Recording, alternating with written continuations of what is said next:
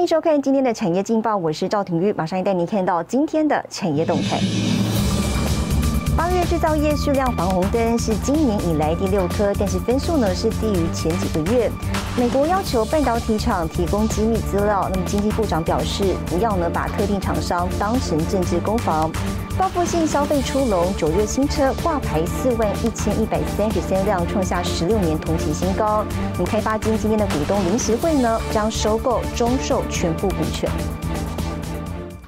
好，接着带你关心台股。台股今天金元双雄领跌，全产跟金融呢也全面跟进。指数呢是开低，直接呢跌破一万六千八百点。盘中在台积电跟联电跌幅扩大，类股也加速下跌下呢，指数跌了超过四百点，贯破一万六千六百点关卡。八大类股呢是全面下跌。法人认为收盘如果无法重新站回一万六千八百点，恐怕转向偏空格局。好，接下来请看今天的财经一百秒。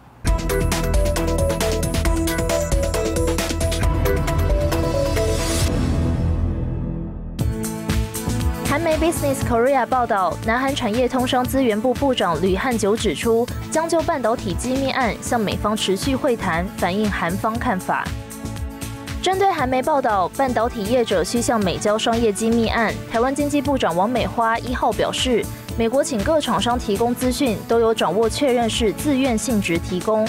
另外，美国也邀请韩国、台湾来提问卷，是请所有厂商提供，不是针对性。厂商需要政府协助，经济部一定协助。希望不要把特定厂商做政治攻防。经济部也派人与美官员了解相关的情况。越南胡志明市三十号正式宣布解封，包括宝成、丰泰、志强等制鞋大厂都表示已经提出申请，以及做好了复工的准备，就等相关解封细则下来。预估最快下周一十月四号起即可陆续分阶段复工。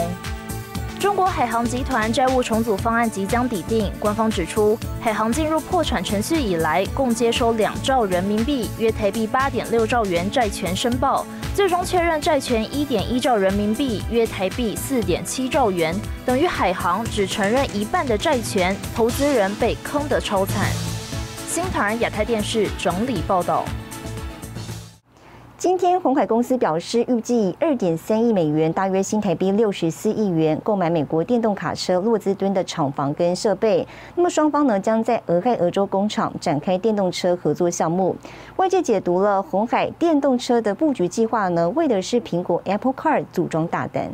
美国跟泰国以外的地方呢，呃，下一个非常可能是在欧洲。红海周五发布重大讯息，与商用电动轻型卡车供应商洛兹敦汽车公司宣布，已达成原则性框架协议。红海将以二点三亿美元买下洛兹敦俄亥俄州车厂，并投资五千万美元取得普通股，总交易价值二点八亿美元。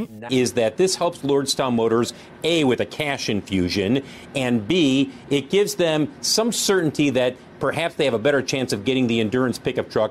built and out on the road。外媒报道，洛斯敦在生产首款电动车皮卡 Endurance 时手头吃紧，工厂出售将能筹得迫切需要的资金。对红海来说，则意味加速进军电动车领域。双方协议内容提到，由红海在洛斯敦工厂制造该客户 Endurance 全尺寸皮卡车款，作为收购的附带条件。洛斯敦同意让红海参与未来车辆发展计划。For Foxconn, this is a great deal you're getting a final assembly plant. Remember, it's the old GM plant, so it's not like you're having to build it from the ground up and wait however long it might take for that facility to be built. You've got a plant that is ready to go. 根据外媒引述声明报道，红海董事长刘扬伟表示，除了实现提前在北美建立电动汽车产能的目标，这也体现了富士康为不同电动汽车客户提供设计和生产服务的灵活性。也有评论指出，红海电动车工厂布局计划为了就是 要抢 Apple Car 组装大单，俄亥俄州也将成为红海在美国第一个电动车制造工厂基地。新唐尔亚太电视池先礼、李晶晶，台湾台北报道。好，带您看到今天的国际重要财经报纸讯息。彭博社：封城降低民众消费的意愿，英国家庭储蓄规模呢超过两千两百亿美元。金融时报，美国制药公司默克同意以一百一十亿美元收购 Acceleron，拓展罕见疾病药物治疗业务。华尔街日报，美国跟欧盟成立联合贸易跟技术委员会，制定战略，强化半导体供应链跟领先技术。日本财经新闻，紧急事态宣言解除，预估日本关系呢将增加一千零五十亿日元的消费。苦茶油文化在台湾呢拥有近百年的历史，有台湾国宝东方橄榄油美名，因此呢苦茶树的种植方式逐渐的受到重视。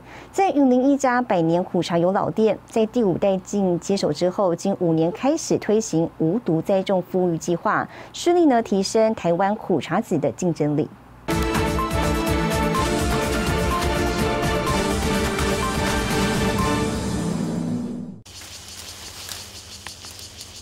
园区主人赖家斌奋力一抓，把依附在苦茶树上的藤蔓拔除。这是每两个月例行的人工除草。在海拔约一千公尺、无甲腹地的苦茶树园区，第五代赖家斌经营，实现他的无毒栽种富裕计划。无毒啊，天然自然的呃栽种方式。因为现在的食安风暴之后到。到现在的一些使用有的问题状况之下，我们希望说我们富裕的出来，然后我们有自己的工厂，然后它是等于是一个一条龙的服务。苦茶籽一年只结一期，在每年霜降，大约从十月底开始，为期一个月的采收。赖嘉宾推行无毒栽种富裕计划已有五年，将原本二到三层楼高的野生苦茶树，经过人工细心照料，进行矮化培育。还在富裕的状况之下，大约都都都差不多在三四千斤、四五千斤左右。然后如果整个全部都弄到好，然后它又长得很漂亮，应该会超超过一万四千多斤。赖嘉宾表示，苦茶树从种下树苗到结籽榨油，需要约五年的时间。台湾因四面环海和天后等地理优势，种出来的苦茶籽品质较优良。他也希望能有更多青年返乡，一起为台湾苦茶树产业开创新机。新海亚太电视叶启宏、李晶晶，台湾云林报道。好，带您看到下周有哪些重要的财经活动。十月四号，台湾采购经理人指数发布；十月六号，纽西兰央行公布利率决议；十月七号，大力光法说；十月八号，联发科增资股上市。谢谢您收看今天的产业劲报，我是赵廷玉，我们下周再见。